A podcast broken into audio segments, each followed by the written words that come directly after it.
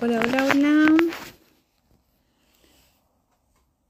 Hoy eh, vamos a hablar acerca de eh, los niños y los problemas de repente que los niños tienen en sus escuelas o en su medio ambiente y cómo estos eh, niños a veces afrontan estos problemas. Y también em, vamos a dar algunas recomendaciones respecto a cómo podemos ayudar a los niños, ¿no? Por eso el tema se llama Defendiendo a los niños y vamos a estar hablando em, con una compañera sobre el tema, ¿no? Desde Nicaragua vamos a...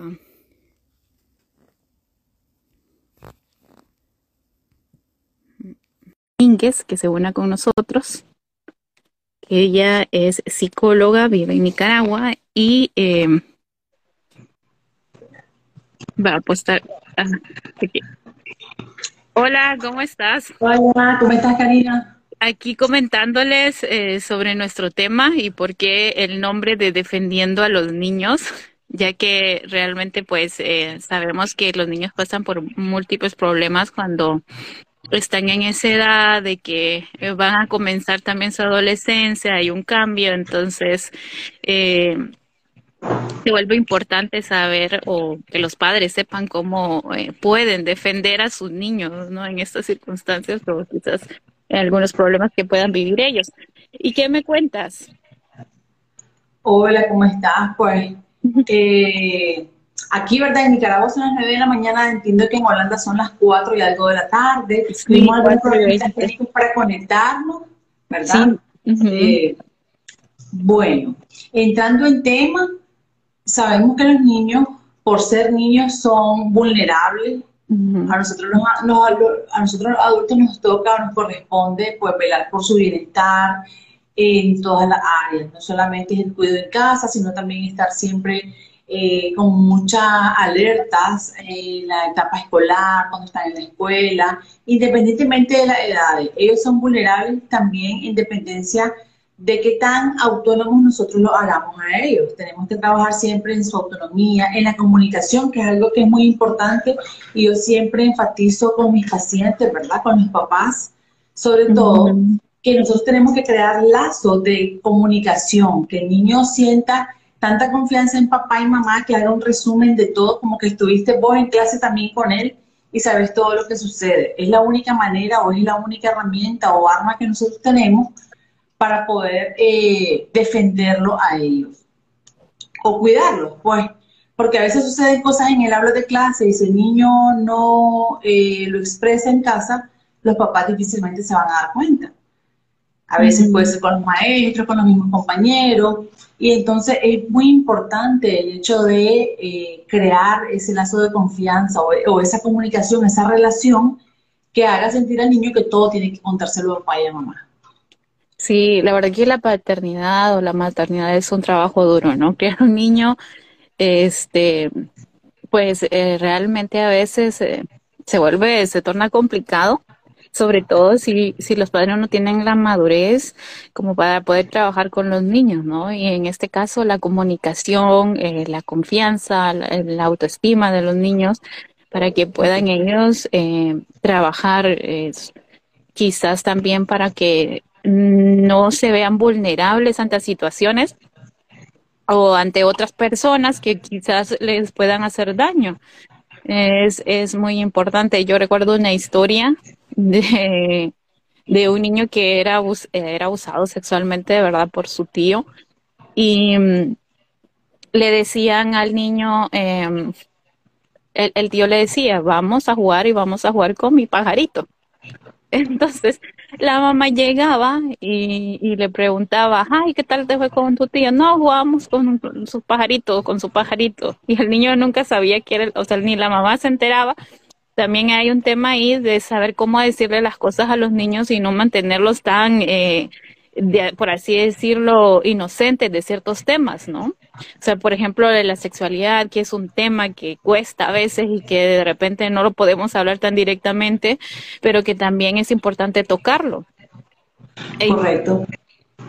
Y al final, pues, se dieron cuenta que era lo que pasaba eh, porque el niño empezó a tener conductas en la escuela, que es donde generalmente se, se vienen a dar cuenta ya cuando ya, ya, pero ya han pasado muchas cosas, ¿no? Ya el niño empieza a desencadenar un par de conductas y la maestra lo, lo, le recomienda ver un psicólogo y el psicólogo se da cuenta de que algo sucede y lastimosamente eh, ya, ya habían sucedido muchas cosas para ese momento, ¿no? Entonces, imaginémonos que eh, si nos toca cuidar a personas tan inocentes, pues igual hay que hablarles acerca de situaciones que aunque se vuelvan incómodas, es importante que ellos sepan, ¿no? De cómo protegerse y de también eh, cómo desarrollar, ¿no? Eh, sus emociones, porque cuando estamos niños no sabemos por qué nos sentimos enojados o por qué quiero llorar por ciertas cosas o por qué me responden de cierta manera y también va a depender mucho del trato que yo tenga en casa, ¿no? Así es. Y como bien decías, mira, todo eh, es, es, una responsabilidad. Es complejo, ¿por qué? Porque no hay un manual, no hay algo que nos diga cómo es que vamos a hacer el paso uno, el paso dos para ser papá. Este, por eso es muy importante que nosotros siempre, eh, cuando sintamos la necesidad, busquemos ayuda. Yo a veces les digo a los papás, a ver, el tema de la sexualidad, lamentablemente hoy en día es un tema que tenemos que tomar, que tocar a tempranas edades. Pero ¿qué pasa? Que no todos estamos preparados, o a veces los papás, aunque tengan un adolescente, no saben cómo hablar de sexo. Y es importante el tema, ¿por qué? porque es una manera de cuidarlos a ellos también, y desde muy chiquito. Yo recuerdo, yo pensé que a mi niña le iba a hablar de sexualidad, eh, ¿qué te digo? ya entrando a la primaria, y me tocó hablarle de sexualidad a los cuatro años, porque resulta que en el colegio eh, hubo un caso de abuso de un maestro a un menor, y entonces todos los papás se alarmaron. ¿Qué pasa? Tenemos que hablarles a los niños de independencia de su edad, que ellos puedan comprender. Mm, ¿Por qué? porque tenemos que protegerlos de esa manera, que ellos sepan que existen personas ah, y que aplica y que hay cosas que aplican a todo el mundo, a tíos, hermanos, primos, abuelos. No hay que obligar, a veces eh, obligamos al niño a que salude, déle un beso al tío, déle un abrazo. Si el niño no quiere, si el niño no le nace, nosotros no podemos obligar. Si vamos a ir dentro de los principios de la educación, salude, diga buenos días, buenas tardes si va a llegar, pero no tenemos que obligar a que haya presión física. ¿Por qué? Porque cuando nosotros obligamos al niño, a él, al niño, nosotros lo, lo desprotegemos, por así decirlo. Es como que le quitamos, lo ponemos más vulnerable porque lo exponemos. Porque, ¿qué mm. sucede? Los abusadores siempre están alerta y atentos al comportamiento y a la situación que tienen los niños en cuanto a esa vulnerabilidad. Y si yo sé que el niño eh, se somete porque obedece a mamá y a papá y hace lo que le dicen y no importa si quiere o no quiere, yo lo puedo someter también. Hmm. Por eso es la importancia de, también dejarlo ser. Los niños tienen como un, un sentido que quizás nosotros los papás queremos pasar como por alto. Hay personas que con las que ellos sienten afinidad y hay conexión y puede que no sea familiar, ¿verdad? Que no tenga nada que ver con consanguinidad, pero hay personas que no les agradan y que definitivamente ellos ponen un alto y una distancia. Eso hay que respetarlo. Y, hay, que, también reeducar a las personas. A veces los abuelos, venga, denme un beso. ¿Por qué si el niño no quiere? Entonces también tenemos que reeducar a nuestros padres. ¿Por qué? Porque resulta que ellos lo hicieron así con nosotros, pero que hoy en día son otros tiempos los que estamos viviendo y que nuestros hijos están más vulnerables. Sí, también respecto a eso que hablabas es importante porque invalidamos esas emociones de los niños, ¿no? Por ejemplo, eh, hace unos días tuve un caso de una niña que le hacían bullying en la escuela y la, los papás le decían, evita las peleas, ah, eh, no sea igual que el niño eh, o el otro niño, no, eh, usted tiene que ser una niña obediente, usted no. Entonces la niña entraba en conflicto porque una parte de ella se quería defender de lo que sucedía pero otra le decía, no, yo tengo que ser buena niña, tengo que ser una niña que evita los conflictos y que evita las peleas. Eh, y al final, pues, eh, no es así la cosa, al final eh, es enseñarles a defenderse también, porque a uno tiene que enseñarles que a veces es bueno ser como buenos y a veces toca también defenderse, toca también sacar esa parte de nosotros que corresponde a nuestra personalidad, ¿no? Porque si no, como dices tú, se convierte en blanco fácil de cualquier persona que quiera dañarlos. Exacto. Es importante entonces e, e, esa parte. Eh, muchas veces eso que decís e, es cierto y pasa en la escuela, pasa en la familia también, que porque estos son primos, no, usted no le haga nada. Pero a veces hay primos que se hacen, agreden, dañan y, y tenemos que enseñarles de que si el mal está aún en la familia, pues toca defenderse. Y no es que van a ir de golpe a entrada porque no es lo que queremos, pero sí enseñarle que hay un límite, un límite que no se puede rebasar. Ese límite es de que, mira, no quiero jugar así, esto no me gusta, o no me lastimes, o no me golpees. Y si la otra persona lo hizo, pues entonces rebasó mi límite y ahí llegó el alto. Ya sea que él tenga que defenderse y devolver el golpe, o ya sea que él tenga que agarrar unas manos y decir, miren, me está pegando, y, y buscar ayuda. ¿Por qué? Porque si nosotros solo le enseñamos a que él tiene que callar, que él tiene que asumir o que él tiene que... Eh, bueno. Sí, sí, no es exactamente ser el bueno, sino que es como que no, pero es que usted no le puede pegar, usted no haga lo mismo, no podemos, porque entonces van a ser víctimas y no solamente la niñez, van a ser víctimas toda la vida. Todo el tiempo, van a arrastrar, se va arrastrando eso. Se va arrastrando, exacto, llega la etapa eh, escolar, viene la universitaria, viene el trabajo y ellos siempre van a ser personas que agachan la cabeza y se dejan pisotear por los demás, porque eso es lo que sucede. A veces hay niños que, que para poder ser aceptados en un grupo se dejan golpear, se dejan ser la burla de todo el grupo porque ellos quieren estar ahí. No, a nuestros hijos hay que enseñarles que quien te daña no es digno de que, que esté dentro de tus amistades. ¿Por qué? Porque si yo soy tu amigo, yo no te quiero dañar, yo quiero el bien, con vos yo paso bien, pasamos tranquilo y yo no quiero dañarte, no quiero que vos seas el blanco de la burla, de los golpes, porque no es eso, no es así el amor, no es así la amistad, no es así el cariño entre, compañeros y amigos, ni entre la familia. Y debemos enseñarles a nuestros hijos que hay altos y que esos altos aplican a la familia. A veces hay primos que están jaloneando, que te están pegando. ¿Por qué? Porque resulta que en la escuela son así, o porque a veces son mayores de edad, o porque hay otras influencias. Lo otro importante también que quiero destacar es que nosotros somos responsables de cómo educamos a nuestros hijos, pero resulta que no somos responsables de cómo educan el resto de padres a sus hijos. Y nosotros tenemos que preparar a nuestros hijos para esas otras familias. ¿Por qué? Porque no todo el mundo tiene el mismo compromiso, no le da la misma importancia a los, a los valores y tenemos que hacer que nuestros hijos sean capaces de decir esto yo no lo admito dentro de lo que yo considero bueno, esto no está permitido. Entonces, si vos no me das lo que yo necesito, simplemente esta relación no se da.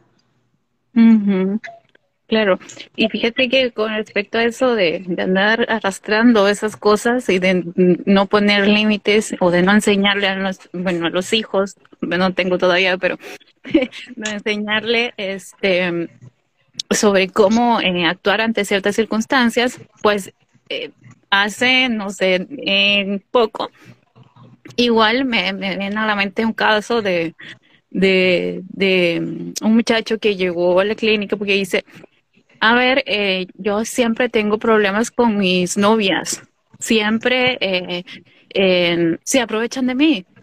Entonces empezamos a claro, investigar qué había pasado, ¿no? Eh, ¿qué, hay más atrás de eso? O sea, ¿por qué? ¿Y por qué escoge este tipo de personas que se aprovechan de él, ¿no? siempre la persona que más da, la que más... De alguna manera la que más le quitan. Entonces, em, eh, empezamos a investigar ya este, el tema de los padres y ahí, eh, ahí estaba la razón. La madre siempre le decía, tienes que cuidar de tus hermanos, tú tienes que ser el cuidador de tus hermanos. No, eh, mamá, no, es como si no, él no tuviera derecho a pedir o hacer cosas. Él tenía que satisfacer las necesidades de los hermanos. Entonces, ese es como el rol que le dieron en esa familia. Entonces, ahora que esa persona ya está grande, se da cuenta que hay algo mal, o sea, no se siente feliz en las relaciones, entonces, ¿por qué no se siente eh, feliz por, ese tipo de situaciones? Le dice, ay, no, bueno, ahí está, ahí estaba el punto. Y todo comienza porque al final eh, desde esos años de vida es donde vamos como a desarrollar el patrón del adulto en las personas. Correcto. Nuestros primeros años de vida son los más importantes. Los primeros ocho años donde se forma el carácter, la personalidad y también vienen los traumas. Por eso es que se pueden y se vienen arrastrando todas esas cadenas. ¿Por qué? Porque son patrones que se nos heredan o que se nos inculcan desde temprana edad. Mira lo que decías. Eh, la mamá le decía que él tenía que hacerse cargo. Eso es algo que yo también le critico a los papás y les hago o mm. trato de hacerlos entrar en razón, que los que tienen hijos son ellos. Los hermanitos mayores no se están haciendo papá y mamá. ¿Por qué le toca al hermanito mayor cuidar del menor? ¿Por qué papá y mamá van a salir entonces vos te quedas y cuidas a tus hermanos? ¿Por qué? Si le quitan la vida, le quitan la vida, es tan injusto. Exacto. Entonces, desde ahí nosotros vinimos y quizás de manera inconsciente dañamos también a ese menor o rompemos a ese niño desde temprano. ¿Por qué? Porque le damos una responsabilidad que no le compete, que no entiende, porque no puede procesar eso. Tenemos que saber también de que ellos no tienen la madurez, no tienen, no tienen eh, el uso de razón que tenemos nosotros los adultos. Entonces, no hay por qué dar responsabilidad a los, a los menores. Mm. No hay una, una cláusula que diga, eh, bueno, usted es el hermanito mayor y entonces después viene a hacerse cargo de los menores porque papá y mamá tienen que seguir viviendo. No es, funciona de esa manera. Mm. Papá y mamá son los responsables de todos los hermanos. Claro, pero eh, también entra como esta, bueno, ya un poquito más allá de el, el, tema de los niños y aprender a poner sus límites, también está el tema de los padres, ¿no? Que se convierten en, en padres tóxicos. Entonces, por ejemplo, imagínate que de repente no tienen la capacidad o la madurez emocional y entonces el niño carga con esa situación. El niño tiene que ser mayor, el niño tiene que hacerse responsable de mamá y de repente también entra en esa condición de ser el esposo de la mamá porque quizá hay una mala relación entre los padres y a él eh, ya lleva con él este inconscientemente ese matrimonio con la madre y entonces tampoco puede luego tener una relación normal con una con una eh, con, con, con, su esposa o con, con una novia. Sí porque se siente culpable de abandonar a mamá. Entonces son esas personas que decimos a ah, mamitis bueno en este caso con los hombres pero también con las mujeres sucede mucho. Las mujeres no entonces son muchas las cosas que puede suceder eh, cuando uno está pequeño que nos, puede, que nos lleva obviamente a desarrollar ese tipo de personalidades y eh, que hay que atacar desde que, desde que los niños están pequeños. Por eso es que si logramos ver este tipo de circunstancias, hay que defender, o sea, decir, hey, estás cometiendo un error, eh, te vas a cagar en, el futuro de este niño. Porque eso que decías, por ejemplo, de, de, de de que sean responsables de sus hermanos llegan al, al, punto de sentirse culpables por no tener una vida, este, si no, si no comparten con sus hermanos o si no le dan las cosas a sus hermanos y por eso sus relaciones eh, personales con su eh, esposo o esposa fracasan también. Entonces es increíble todo lo que hay alrededor de, de, de, de cómo crear a un niño eh, bien también, ¿no? Claro, porque eso va a depender de nuestros adultos, nuestros adultos, nuestros adultos estables emocionalmente. Eh, aparte de sentirse, eh, eh, decías ahorita, como tiene que, no puede estar bien porque tiene que compartir todo lo que tiene con los hermanos, aparte de eso también se sienten como no queridos, porque ¿Por qué yo soy el que me tengo que hacer cargo? ¿Por qué yo tengo que cuidar y a mí quién me cuida? ¿Quién me quiere? ¿Quién está atento de, de Entra en conflicto interior. Y entra en conflicto, exacto, también con los hermanos porque a mí no me quieren y a ellos sí, ellos son los preferidos o, o el número dos es el preferido o el número tres es el preferido y entra en conflicto entre hermanos también y que no, no debe de ser. Mm. Sí, es, es, es, darle esa carga.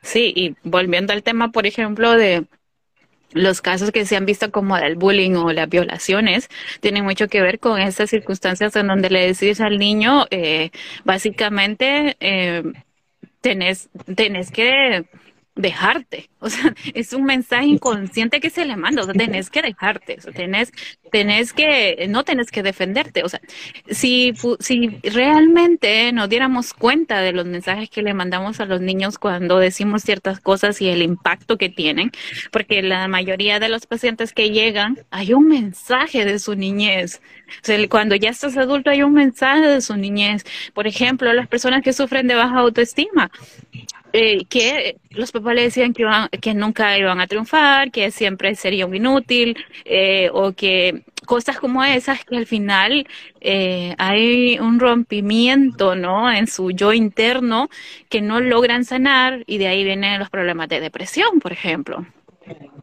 Y es como cuando decimos algo que repetís tantas veces, tantas veces se va convirtiendo en tu realidad o en tu verdad. La eh, profecía es autocumplida. Sí, exacto. escuchaba un día de estos a una colega que decía que hay frases que nosotros decimos de manera cotidiana quizá, eh, o están dentro de nuestro vocabulario diario y lo podemos asumir nosotros porque es que así también nos enseñaron. Son cosas que a veces nosotros ya traemos en nuestra cadena, eh, heredada por nuestros padres, pero que nosotros somos capaces de romper hoy en día. Por ejemplo, ay, sos un desastre. Ay, pero es que siempre es lo mismo. Ah, y lo hacemos tan constantemente que ese niño dice, soy un desastre, yo no sirvo para nada. Y, lo veo en la consulta porque los niños te lo dicen. Es que mire, mi mamá no puedo hacer nada, yo no sé hacer nada.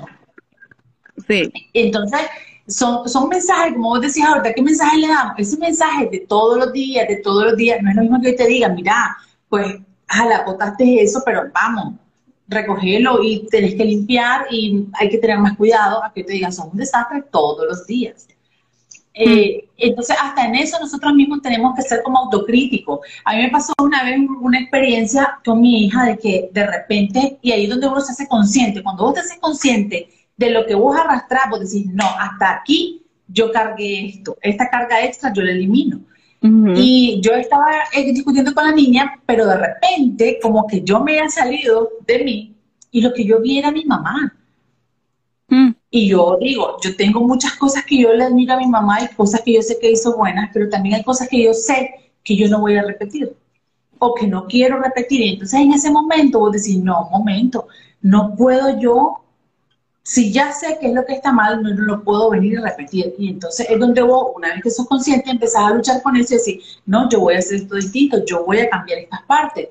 Porque no podemos repetir, no podemos, si ya sabemos que hay un daño, no podemos venir y heredar ese daño.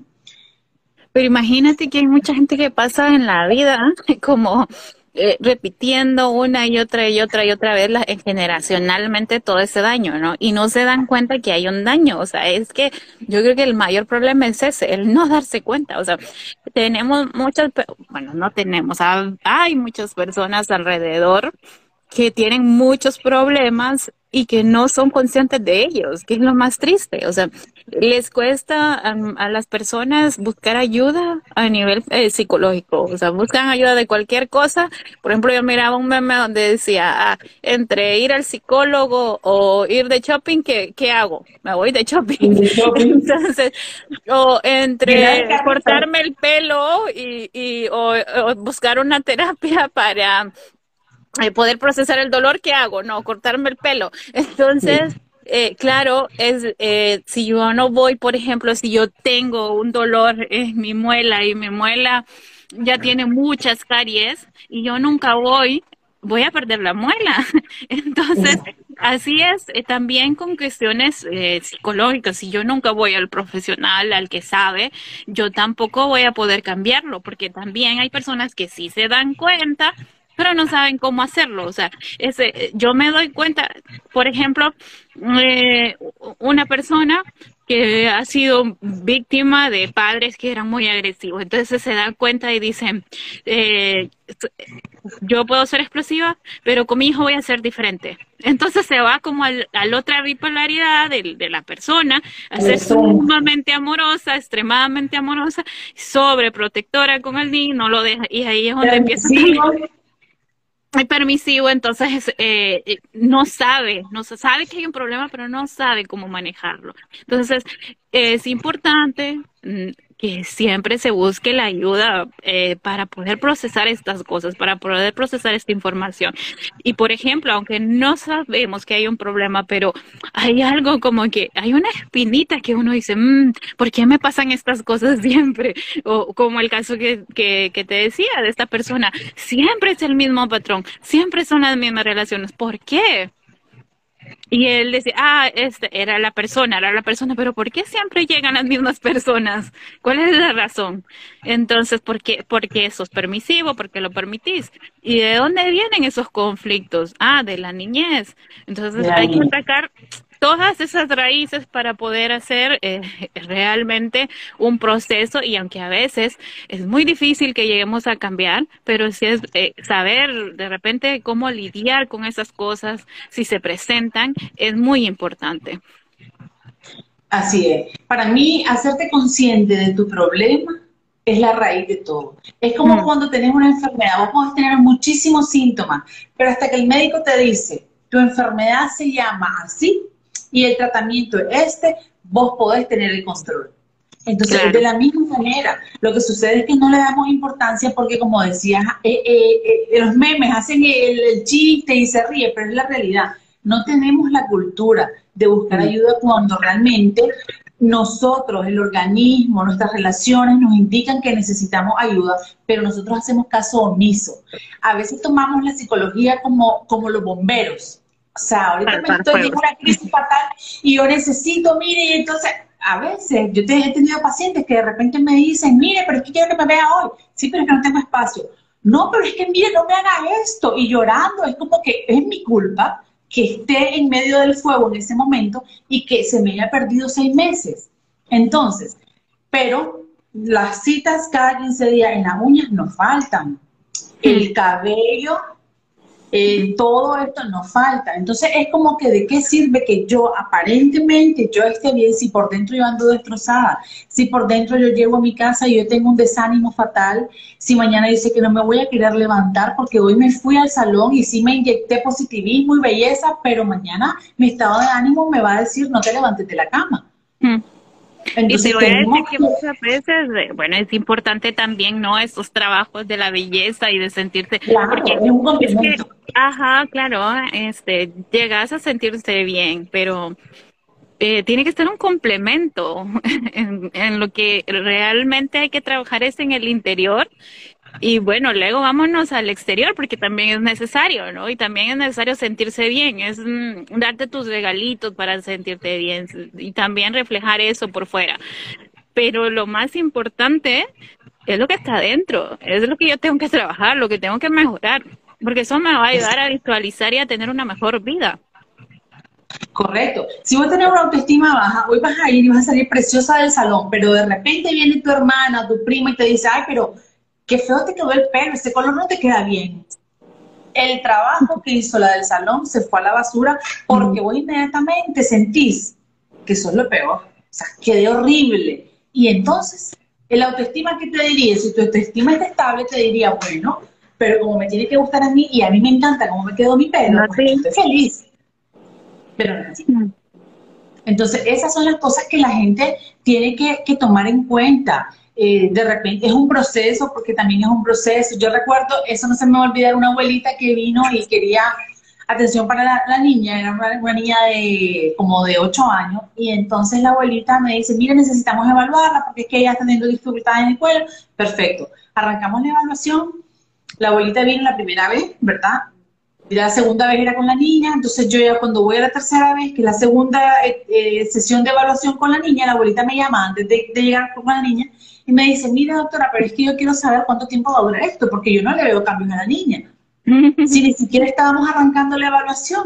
Entonces, yo no, ¿cómo te digo? Yo le digo al paciente, un día esto se rió una mamá porque le digo, mire, pero es que ¿sabe qué pasa? Yo no estudié, le digo yo, eh, con Harry Potter. Yo, yo, no, yo no sé hacer magia. ¿Por qué? Porque es un proceso. Y dependiendo también de tu estado, de tu autoestima o de, de cómo vos asimiles cada etapa, tu proceso va a ser más lento, va a ser más rápido, va a depender de muchas cosas. Y cuando es con los niños, pues depende del niño. A veces los niños reaccionan mejor a las terapias que los adultos, porque nosotros somos como que más esquivos, como que, como te dije, como nos toman como bomberos. Que nos cuesta. Exacto, como nos toman como bomberos hasta que ya hace el fuego, está que arde, entonces corremos. El niño lo, lo, lo, procesa de mejor manera. Pero para el, niño, para el niño realmente es más fácil. El niño es como entiende con más facilidad, parece mentira, pero eh, sí. es cierto que las terapias para niños es, es, es más fácil de repente. Sí, así es. Entonces, claro, es, un tema que no terminamos, es, algo que es importante eh, rescatar el hecho de la comunicación. A veces con palabras nosotros también evitamos que nuestros hijos confíen en nosotros el hecho de que vos le preguntes a tu hijo, ¿cómo te fue en clase hoy? ¿Qué hiciste? Que te sepas de su grupo de amigos, quiénes son los más cercanos, que te sepas sus nombres, que puedas hablar de él como que, ajá, ¿y qué hizo hoy Juan? ¿Y qué hizo María? Es importante, porque entonces ellos sienten, ah, entonces mi mamá sabe de qué estamos hablando. Y empieza y se hace un hábito y todos los días te cuentan y vos sentís como que llegó el reporte diario, pero y así me pasó a mí y esta fecha y me pasa con mi hija yo llegaba a traerla, yo sabía que se montaba el carro y empezaba, mira mí, es que fíjate que este hizo esto y pasó y la profesora hizo. Yo me daba cuenta de todo. Y dentro de eso, dentro de eso fue bueno porque hubieron sucesos negativos que yo pude atender a tiempo, que pude abordar con las direcciones, con la misma maestra, etcétera. Pero si no esa relación, eso pasa. Y las víctimas van quedando en silencio, van quedando en silencio y nunca te enteras. ¿Cómo puede ser de que de repente te des cuenta cuando tu hijo tiene 17 años, 16 años, que fue abusado a los 6 o a los 7? Mm. Cuando tienen a veces, y que no, que a veces llegan que, que ya son personas súper mayores, por ejemplo, eh, y que ya tienen sus 50 años y de repente le empiezan a decir, ah, sí, vieras, me pasó esto, y ah, ¿en qué momento? es, por es por eso que, como dices tú, eh, el tema de de la comunicación es tan importante, o sea que también para el niño, porque el niño entiende de que le importa, o sea que para sus padres es, importante. Exacto. ¿Qué pasa cuando estamos con el teléfono, estamos con el celular y de repente, mira mami, es que mira, te quiero mostrar esto, un dibujo, algo que hizo, o te quiero contar, espérame, ahorita no se puede. Mm, sí, es cierto. ignorar, ignorar la necesidad. Exacto, solo déjame responder este mensaje o déjame checar esto y yo te atiendo para que sienta que una vez que terminaste esto, vos le puedes prestar atención. Pero eso le decís, no, ahorita no puedo, es como, a mí no me interesa lo que me venís a decir. Yo estoy ocupado y a mí es más importante que, lo, que, que lo tuyo, lo que estás haciendo, o que vos mismo. Porque a veces sucede, ya de repente estás trabajando, estás respondiendo algo y, y, el niño llega porque él siente también que yo, ok, entonces vos le decís, espérame, para que él sepa que sí va a tener su turno, si le vas a dar el tiempo, pero que, espere que termines esto que habías iniciado, pero no lo elimines por completo. O no, no me estés molestando, anda para allá, ni siquiera viste qué es lo que te quería mostrar. Lo hacemos porque nosotros estamos sumergidos en la rutina, porque estamos cansados, porque es que hay toda la, todo Muchas responsabilidades. las responsabilidades, el trabajo, el problema con el esposo, etcétera. Pero tenemos que tomar en cuenta que nuestros nuestros niños no nos piden venir, nosotros elegimos ser papás, ya sea porque lo esperabas y lo buscabas o porque de repente, ups, vino. Pero ellos no son los que quisieron, fuimos nosotros los que los trajimos. Por ende, somos nosotros los responsables de tratar que ellos estén lo más estable posible, de que tengan una niñez estable, que, podamos cuidarlos, que podamos estar pendientes de, su, de sus cosas. ¿Por qué? Porque son vulnerables por ser niños son vulnerables y a nosotros nos corresponde velar por ellos. Hmm. El tema, dijimos, el tema de la sexualidad es importantísimo. A veces hay papás que llegaron los niños a los 7, 10 años y no han hablado de las partes íntimas. No saben que, eh, eh, sí, eso tiene que tocarse desde temprano, 3, 4 años, a su ya, ya hay hasta, hasta videos para poderles explicar a los niños la maldad de la gente. Hay un video que se llama este creo que se llama Hablando con Tere o algo así. ¿Qué te dice? Hay un video también que te dice que hay personas que están sacerdotes, doctores, maestros, hermanos, tíos, que también pueden ser personas que te quieran dañar.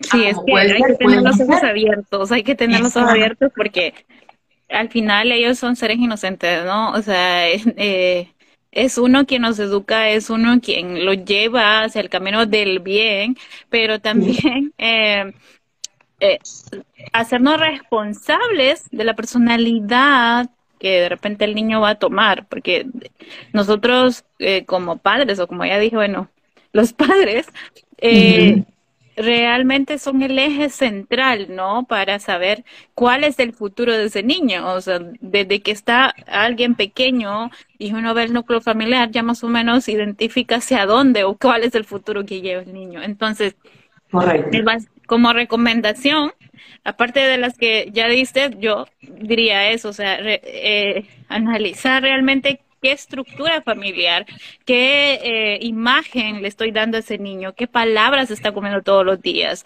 y también eh, de qué forma estoy defendiendo a ese niño para que realmente él sea una persona equilibrada en cuanto a sus emociones, que pueda decirlo, que pueda sentirlo y que pueda saber por qué y también que pueda responder ante situaciones en donde se ve agredido. Correcto. O que, por ejemplo, no se deslumbre con facilidad. Hay por caso, a ver, ¿qué pasa? Que nosotras sabemos lo que escuchamos en consulta y sabemos la infinidad de sucesos que pueden ocurrir con familiares, con conocidos. En segundo suceden las desgracias. Eso lo sabemos nosotras, ¿por qué? Porque lo escuchamos y lo escuchamos y lo escuchamos de distintas edades, de distintos ámbitos sociales, pero sucede siempre. A veces el abusador deslumbra a un niño con un juguete yo tuve un caso de un tío que él le daba Barbies, todos los accesorios de Barbie que vos podías ver, y vos podías ver las que la niña siempre tenía, semanalmente, un juguete distinto. Y era su tío. A veces la, familia tiene acceso a nuestros hijos como que fuesen un juguete. Es que me lo llevé, me lo llevé a comer porque así pasaba. Y nosotros confiamos, pero no podemos. Hoy en día no podemos. Yo le digo a los pacientes, ojos vemos y mentes no sabemos. Corazones, dicho que dice. Sí, decíamos corazones, pero ahora son mentes también, porque no sabemos qué tipo de mente es la que está ahí. Por más que sea tu familia, vos no sabes qué daño hay o hubo que ahora hace que esta persona actúe de, esta manera. Y no puedes dejar a tus hijos que también sean víctimas de esto porque somos familia. Sí, es cierto. Tienes razón. Yo tenía un caso de una, de una señora, imagínate, una señora que se iba a trabajar, contrató a alguien para que llegara a cuidar a su niño.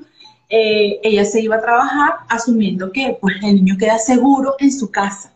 La muchacha que ella contrató tenía cargo a un viejito, a un familiar mayor, y entonces ella tenía que cocinar y no sé qué, y un día lo agarró al niño y llegó a la casa, como que sí, la señora se fue a trabajar, ella se llevó al niño a su casa a cocinarle al abuelo o al señor, y en un segundo piso un muchacho conocido de ella, porque no era de la familia, un conocido de ella, tenía niño en el segundo piso, cinco años abusado. Qué dolor para esa mamá, qué dolor para esa mamá que contrató a alguien para que trabajara en su casa y su hijo estuviera seguro en su casa. Nunca se imaginó que lo iban a sacar de la casa. Entonces son tantas las cosas que suceden que nosotros tenemos que estar atentos. A veces dicen, ay, pero es que mira, son extremistas, hasta cámara tienen. Qué bueno que esos papás tienen cámara y que son extremistas. ¿Por qué? Porque están cuidando a sus hijos.